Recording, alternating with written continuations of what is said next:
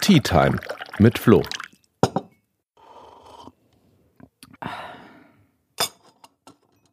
Hey und herzlich willkommen zu einer neuen Tea Time mit Flo. Ich habe heute einen ganz besonderen Gast, den Rasmus Andresen. Der ist Abgeordneter im Europäischen Parlament für die Grünen und war der einzige Deutsche im Verhandlungsteam zum mehrjährigen Finanzrahmen der EU.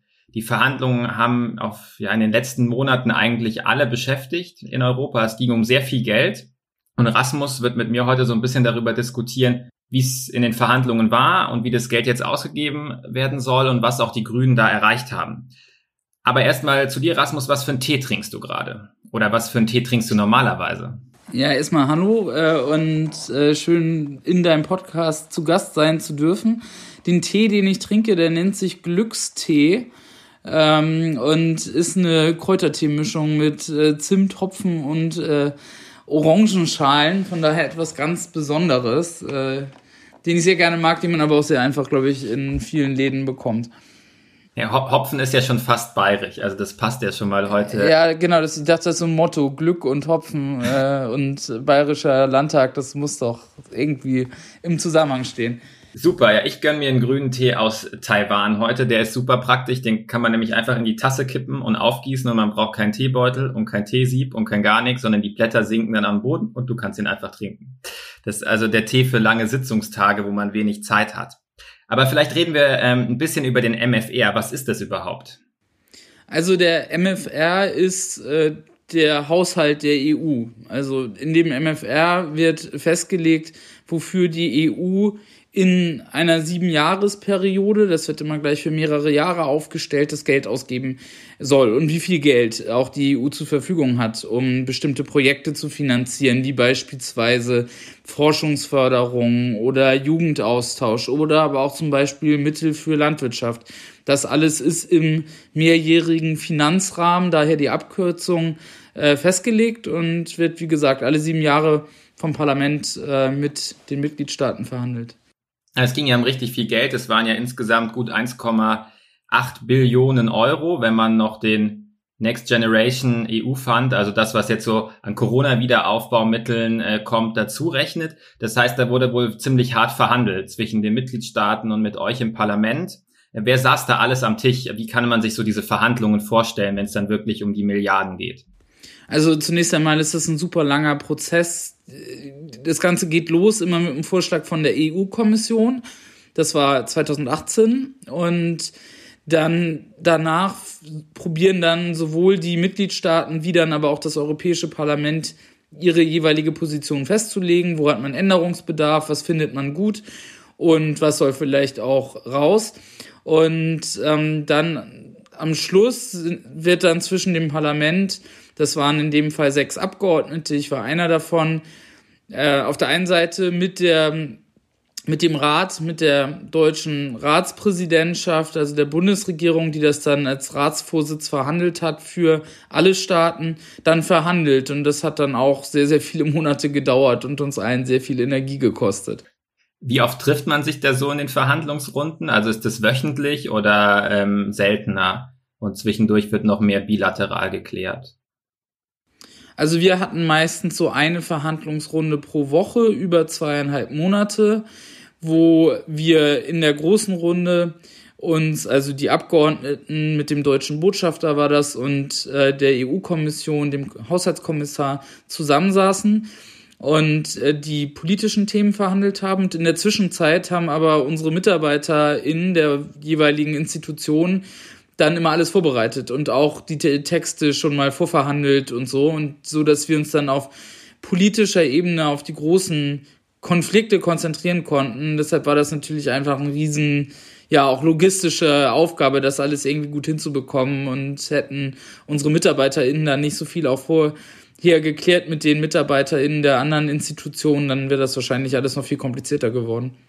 Wie fühlst du dich jetzt so äh, nach den Verhandlungen? Also, ja, persönlich einfach, ich kann mir vorstellen, das schlaucht einen natürlich auch irgendwo, wenn man da wirklich über Monate immer wieder in diesen Runden eingetaktet ist und äh, versucht zu einem Ergebnis zu kommen und es ist alles schwierig.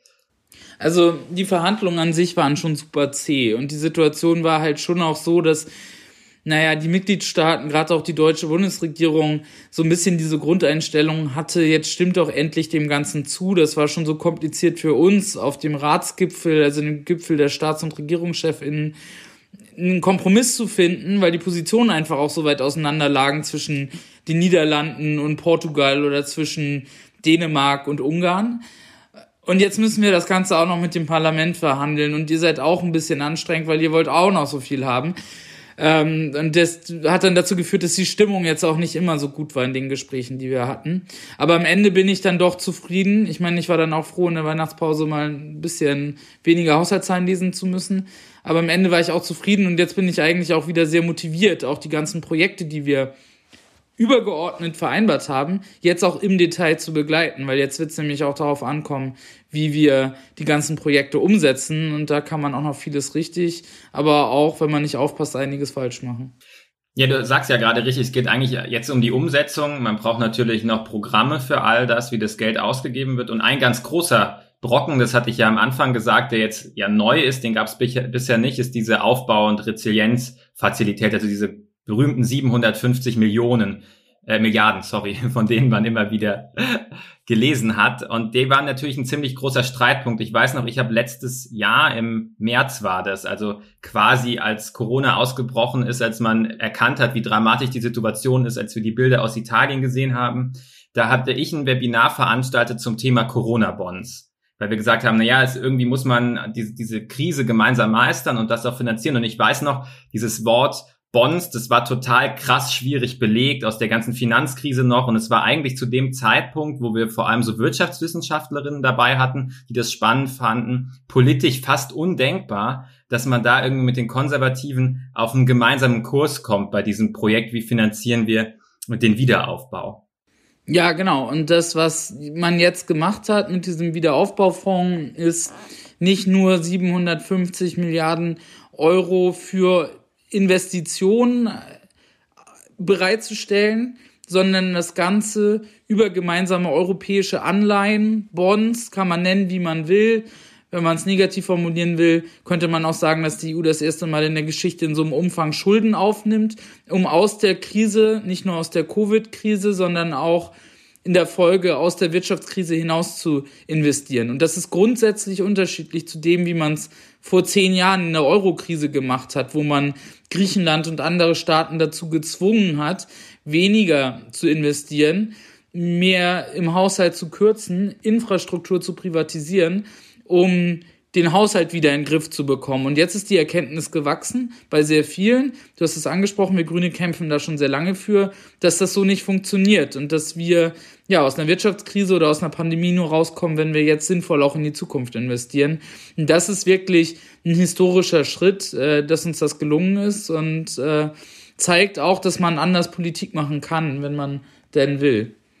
Ja, ich finde, das ist auch ein total wichtiges Signal, weil man auch irgendwie zum Ausdruck bringt nach diesen ganzen Sparmaßnahmen, die ja vor allem den Leuten geschadet oder auf deren Rücken ausgetragen worden sind, die in Armut gelebt haben oder einfach mit einem geringen Einkommen durchs Leben gehen müssen, dass man jetzt mal erkennt, man muss irgendwie einen anderen Weg finden, um aus so Krisensituationen rauszukommen, um wirklich die gesamte Gesellschaft mitzunehmen. Aber das war ja nicht der einzige große Konfliktpunkt, den ihr irgendwie beilegen musstet in den Verhandlungen. Wie groß ist dieses Wiederaufbaupaket, wie viel, wie viel Zuschuss und, und wie viel Kredit, sondern der zweite große Streitpunkt, du hast ja schon so schön Dänemark, die Dänemark-Ungarn-Linie angesprochen, äh, war ja, äh, wie sieht's eigentlich mit der Bindung an ähm, Recht, Gerechtigkeit und an die Werte der EU aus, wenn es darum geht, Geld auszugeben? Und was für eine Gemeinschaft sind wir? Also überweist man sich einfach nur gegenseitig Geld oder verfolgt man wirklich einen gemeinsamen Wertekompass? Und das ist, wird ja am Beispiel Polen, Ungarn gerade unheimlich deutlich. Und da hat Bayern auch keine rühmliche Rolle. Also die konservative Regierung hier, vor allem die CSU, die haben jahrelang Viktor Orban hofiert. Ich weiß, er ist 2018 noch eingeladen worden zu ähm, Sitzungen äh, der CSU-Fraktion im Landtag oder der Landesgruppe im Bundestag und äh, durfte da schön berichten. Und Stoiber hat sich von ihm noch einen Orden umhängen lassen. Und unsere Landesförderanstalt, das ist sowas wie die KfW, auf Landesebene, die hat äh, noch lange Projekte aufgelegt, um quasi auch ungarische Firmen zu unterstützen oder bayerische Firmen, die nach Ungarn gehen, um da Produktion aufzubauen. Also so ganz enge Bindungen, obwohl man eigentlich seit ja fast Anfang ähm, des, des letzten Jahrzehnts gesehen hat, äh, dass Orban was ganz anderes im Schilde hat, nämlich den Rechtsstaat zu erodieren, um seine Macht zu sichern. Und jetzt gibt's hier so ein Rechtsstaatinstrument, davon wurde viel gesprochen. Äh, aber was hat's genau damit auf sich und was konntet ihr da durchsetzen? Ja, genau. Also die, dieser Rechtsstaatsmechanismus ist wirklich eine super wichtige Fragestellung. Ich weiß, dass du dazu ja auch schon mal ähm, eine, einen Podcast äh, gemacht hast im Detail. Aber einfach, um das nochmal zu sagen, wenn so viel Geld ähm, sinnvoll ausgegeben wird, für wichtige Projekte ausgegeben wird und der Staaten auch zu Recht von sehr stark profitieren, um ökonomisch zusammenhängendes Europa auch zu haben. Davon profitieren wir ja auch in Deutschland, dadurch, dass wir viele Unternehmen haben, die international europäisch unterwegs sind, dass Waren äh, von, aus Deutschland auch in andere Staaten äh, exportiert werden. Ähm, dann gehört aber auch dazu, dass es halt eben nicht nur um Geld gehen darf, sondern halt eben auch darum geht, dass wir gemeinsame Werte vertreten und äh, dafür einstehen. Und dass es mit Ungarn und Polen Staaten gibt, die diese Kopplung nicht so sehen, um das mal freundlich zu sagen, ähm, Rechtsstaat abbauen, Minderheiten äh, massiv diskriminiert werden, ist eine Riesenherausforderung. Und ähm, scheint auch gerade so eine Art Kulturkampf zu sein für diese, für diese Staaten halt eben auch denn sie sagen, dass das etwas ist, worin sich die Europäische Union nicht einmischen sollte, weil es sozusagen deren nationale Souveränität sei, sich um solche Fragen ähm, zu bescheren. So, und jetzt haben wir als Grüne eigentlich das Ziel, einen Rechtsstaatsmechanismus zu äh, haben, der wirklich auch Verstöße gegen den Abbau des Justizsystems oder gegen die Diskriminierung von LGBTI oder von anderen Minderheiten wirklich auch ähm, stark genug ist, um dagegen vorzugehen. Das, was wir jetzt allerdings bekommen haben, ist vielleicht ein erster kleiner Schritt auf dem langen Weg dahin. Ja, wir werden jetzt einen Rechtsstaatsmechanismus bekommen, der Haushaltsverstöße ahndet. Das ist auch wichtig. Da gibt es auch viel Missbrauch auch von Haushaltsmitteln, von Fördermitteln ähm, in Tschechien beispielsweise, dass da die Firmen vom Premierminister, Landwirtschaftsfirmen vom Premierminister die größten äh, äh, Fördergelderempfänger sind. Aber es ist nur ein erster, äh, es ist ein erster Schritt auf einem langen Weg. Und selbst der musste erkämpft werden, weil auch das Ungarn und Polen beispielsweise nicht wollten. Und äh, das ging dann ja sogar so weit, dass bis zum Schluss Ungarn und Polen gedroht haben, den Haushalt abzulehnen und oder zu blockieren ähm, wenn, wenn da jetzt nicht eine gute Lösung gefunden wird. Und das konnte dann auch abgewendet werden, aber das zeigt so ein bisschen, dass es da wirklich auch ja ins Eingemachte ging. Ja, ich, du hast es nochmal gut beschrieben. Ich habe mal mit, äh, mit Janosch gesprochen, der ist der Vorsitzende der Grünen Partei in Ungarn und er hat auch immer gesagt, eine wichtige Säule von Orbans Macht sind einfach die EU-Fördermittel, weil es viel Geld für ungarische Verhältnisse ist, mit denen er zum Beispiel Oligarchen noch reicher machen kann, die dann wieder Medienhäuser aufkaufen um die freie Presse zu unterdrücken. Also es ist eine total relevante Säule, äh, die man jetzt vielleicht ein Stück weit zum Einsturz bringt, um da einen Aufbau von einem Regime zu verhindern. Aber es geht ja jetzt wirklich um die, um die Investition und der Kulturkampf um Rechtsstaatlichkeit ist eine Sache. Ich glaube, den Kulturkampf ums Klima kann man sagen, da sind wir schon ein Stück weiter ähm, oder zumindest in weiten Teilen der EU ein Stück weiter, dass man wirklich Klimaschutz ganz oben auf der Agenda hat. Und wenn es um die Ausgabe von den ganzen Milliarden geht, die jetzt im MFR drinstehen, dann kommen wir ja so ein bisschen als ähm, ja, Bundesländer, dann kommen die Kommunen ins Spiel, weil da muss am Ende gebaut werden, da muss modernisiert werden, äh, da müssen Investitionen getätigt werden, ähm, da muss äh, für gerechtere Systeme gesorgt werden, da wird das Geld ausgegeben.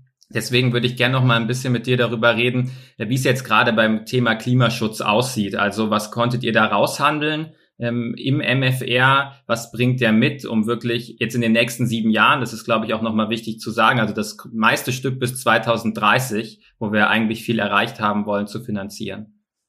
Genau, das war gerade für uns Grüne, aber auch fürs Parlament insgesamt ein super wichtiger Punkt. Das heißt, wenn wir jetzt viel Geld in die Hand nehmen, wir das Geld auch nicht ähm, einfach aus dem Fenster werfen, sondern auch für wichtige Zukunftsfelder einsetzen. Die Bekämpfung der Klimakrise ist da natürlich die Umstellung der unserer Wirtschaft, unserer Industrie hin zu einem klimagerechten Kurs der mit dem 1,5 Grad Ziel in Übereinstimmung ist, ist da das zentrale Thema. Und um das hinzubekommen, muss man halt eben dann sich auch angucken, wofür geben wir Geld aus? Und geben wir genug Geld aus, um in Klimabereiche zu investieren? Und auf der anderen Seite aber auch, geben wir vielleicht Geld aus, beispielsweise für fossile Energieprojekte, die klimaschädlich wirken. Und wie können wir das dann ändern, dass wir kein Geld mehr für klimaschädliche Projekte ausgeben und deutlich mehr Geld als bisher für klimagerechte Projekte. Und das, was jetzt vereinbart worden ist, sind, ist, dass für dieses ganze Haushaltsbudget insgesamt 30 Prozent des, ähm, ähm, des Gelds des EU-Haushalts für Klimamaßnahmen reserviert werden soll. Das ist logisch, das ist natürlich beim Programm wie Erasmus nicht äh, was anderes als dann, weiß ich nicht, bei Infrastrukturprojekten oder so. Aber insgesamt sollen es 30 Prozent äh, sein. Und was mindestens genauso wichtig ist, ist, dass wir das sogenannte Do No Harm Prinzip, also richte keinen Schaden an Prinzip, vereinbart haben, was dazu führt, dass klimaschädliche Projekte die nachweislich äh, ja, negativen Effekt fürs Klima haben, für die CO2-Bilanz, dass die halt eben zukünftig aus dem Haushalt auch gestrichen werden können. Und das sind, ist auf jeden Fall ein Riesenfortschritt zu dem, wie es vorher war, weil wir da bei knapp 20 Prozent waren äh, bei den Klimainvestitionen und vor allem auch die Klimainvestitionen noch sehr, sehr stark schön gerechnet haben. Und das wird jetzt so in Zukunft nicht mehr möglich sein. Ja, das ist auf jeden Fall ein, ein super Erfolg und ich greife das gleich auf, weil am Ende heißt es für uns in Bayern, also wir haben zum Beispiel äh, in der letzten Periode, also 2014 bis 2020, ungefähr eine halbe Milliarde bekommen aus dem Europäischen Fonds für regionale Entwicklung. Also der ist vor allem dafür da, um ländliche Räume bei der wirtschaftlichen Entwicklung zu unterstützen, so im groben. Und damals war es halt auch so, mit dem Geld, was dazu kam. Man hat ungefähr 20 Prozent für Klimaschutzmaßnahmen ähm, ausgegeben, wenn man wirklich alles zusammengezählt hat, was irgendwie was vielleicht fürs Klima tun könnte. Und jetzt ist es so, dass wir einfordern, bei dem, was in der nächsten Periode ausgegeben wird, also da werden wir wieder ungefähr sogar ein bisschen mehr bekommen, dass wirklich 50 Prozent ähm, davon bei uns in Bayern in den Klimaschutz reinfließen müssen. Das ist natürlich noch mal ein bisschen mehr. Aber die, mit der, mit der Position aus dem Parlament können wir halt gut arbeiten und äh, halt einfordern, dass die EU-Mittel, die dann ankommen in den Regionen, wo sie ausgegeben werden, wirklich in echte Klimaschutzmaßnahmen reinfließen, also wirklich Modernisierung zum Beispiel von Produktionsprozessen in Firmen, um den CO2-Fußabdruck von Produkten runterzukriegen, in Mobilität, in ähm, andere Energieerzeugung rein, also wirklich in die Bereiche, wo man substanziell was bei der ganzen Sache erreichen kann.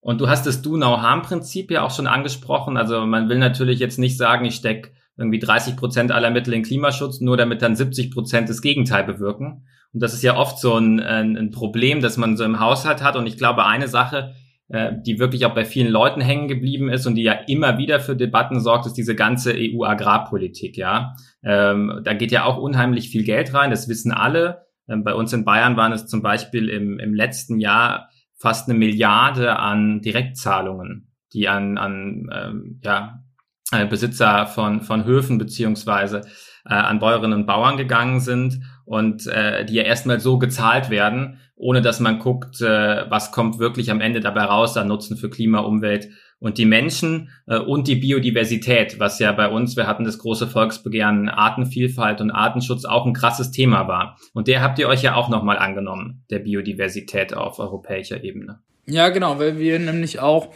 zum einen festgestellt haben, dass wir zwar generell jetzt inzwischen viel mehr und es ist super wichtig über klimagerechte Infrastruktur sprechen und da mehr Geld reinstecken wollen, aber Investitionen in eine klimagerechte Infrastruktur bedeutet nicht unbedingt, dass Naturschutz, dass Artenvielfalt gestärkt wird, sondern auch wenn man eine Zugstrecke baut, ja, was ja auf jeden Fall ja, zu begrüßen ist im Vergleich zu Straßen oder Regionalflughäfen, muss da vielleicht Natur für dran glauben. Deswegen ist es einfach für uns nochmal sehr, sehr wichtig, ein gesondertes Ziel auch im Haushalt zu haben, wo wir sagen, wir reservieren wirklich, wir beginnen mit siebeneinhalb Prozent, gehen dann auf zehn Prozent hoch, ähm, für im Haushalt nur für den Bereich oder ausschließlich für den Bereich Biodiversität.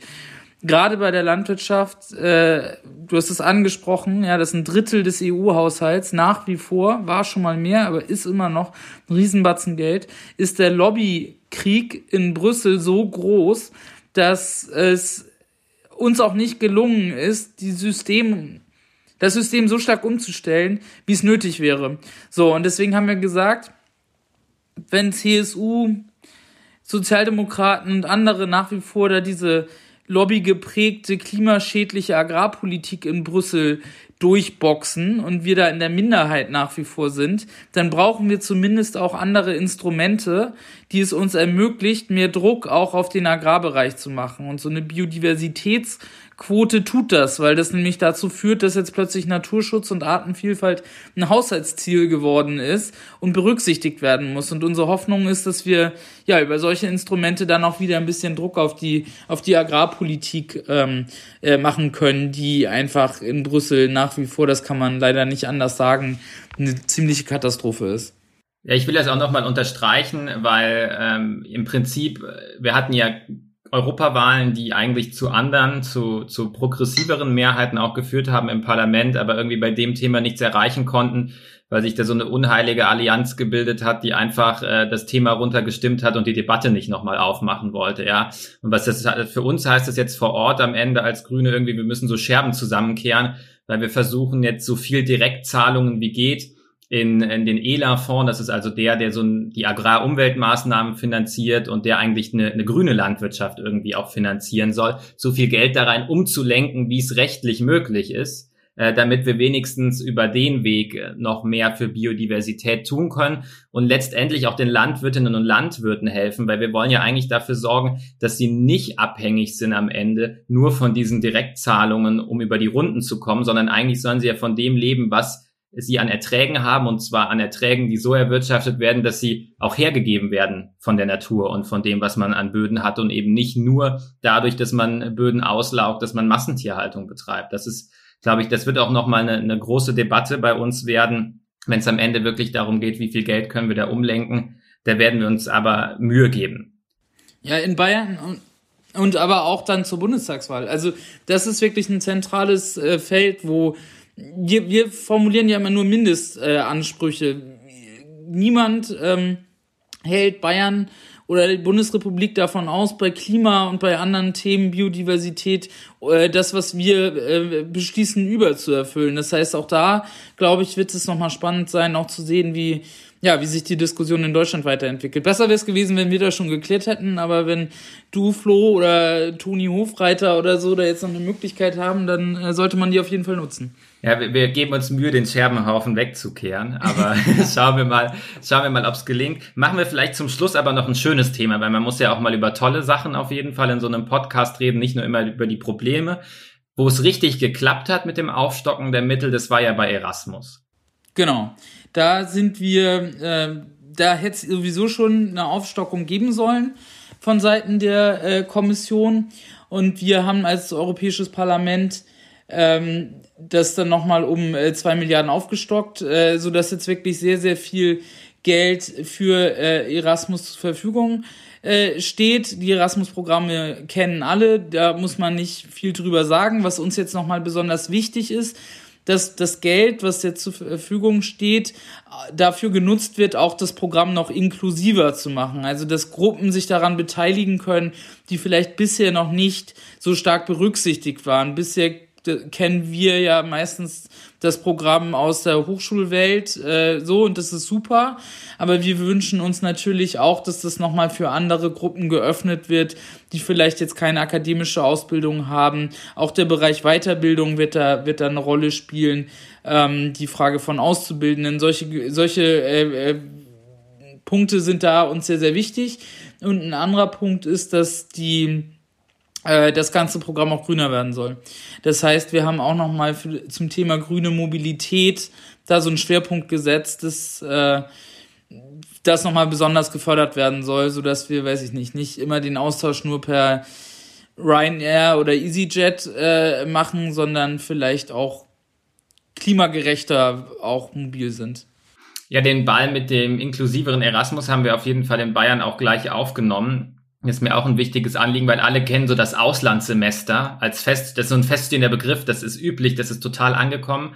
Aber dass es zum Beispiel auch ganz normal ist oder gar nicht so schwierig ist für einen Azubi, mal bis zu drei Monate ähm, ins Ausland zu gehen, das wissen viele Betriebe und Auszubildende nicht, dass es äh, eigentlich auch äh, nicht nur am Gymnasium einen Schüleraustausch geben sollte, sondern an Mittel- und Realschulen auch. Nein, das ist in Bayern krass. Wir haben zwar viele junge Leute, die ins Ausland gehen, aber wir sind auch eins der Bundesländer mit der größten Ungleichheit. Also 80 Prozent von Schüleraustausch findet bei uns am Gymnasium statt, ja. Drei Prozent an der Mittelschule. Das muss man sich mal klar machen. Ne? Also da gibt es eine, eine richtig krasse Klassentrennung. Also so schön Erasmus ist, so wichtig ist es, glaube ich, dass man dafür sorgt, dass, dass so eine internationale, äh, wirklich bereichernde Erfahrung in einem europäischen Nachbarland was ist, was nicht nur denen zur Verfügung steht, die sowieso schon privilegierten Zugang zu Bildung haben, sondern wirklich allen zur Verfügung gestellt wird. Wir versuchen jetzt, dass wir vor allem die Strukturen stärken, also dass wirklich auch ja, Lehrkräfte Zeit haben für Austausch an Mittelschulen und uns drum zu kümmern,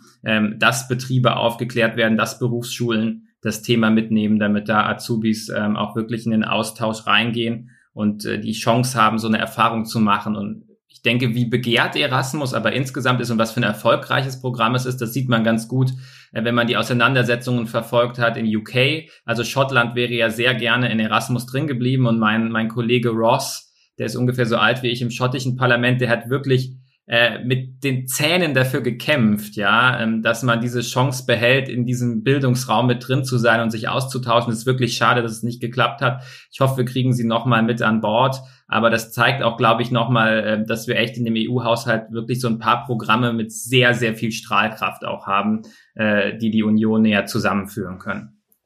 Willst du zum Schluss nochmal was loswerden, Rasmus? Dann hast du jetzt auf jeden Fall gerne nochmal die Gelegenheit. Ja, vielleicht nur einfach nochmal den Dank für den, für den Austausch und für die Möglichkeit, ein bisschen auch über Haushaltspolitik zu sprechen. Das tue ich sehr gerne und mir ist immer sehr wichtig, auch zu sagen und oder zu erklären oder deutlich zu machen, wie wichtig solche Themen sind, weil sich in unserer Gesellschaft nun mal auch viel über Geld und über Finanzierung von Bereichen äh, entscheidet und äh, das kann man gut oder schlecht finden, aber in so einer Welt leben wir und deshalb macht es Sinn, sich damit auseinanderzusetzen und vor allem, wenn man viel verändern will, eine klimagerechtere Zukunft haben will oder sich fürs Erasmus-Programm engagiert oder wofür auch immer. Also gerade wenn man Veränderung will, sollte man sich mit Haushalt und Finanzen auseinandersetzen, auch wenn es manchmal vielleicht ein bisschen trocken sein kann. Dann danke ich dir, dass du heute dabei warst. Ich freue mich über euer Feedback zur Folge. Wenn ihr Vorschläge für Themen habt in den nächsten Folgen, immer her damit und wir hören uns dann in zwei Wochen wieder zur nächsten Tea Time.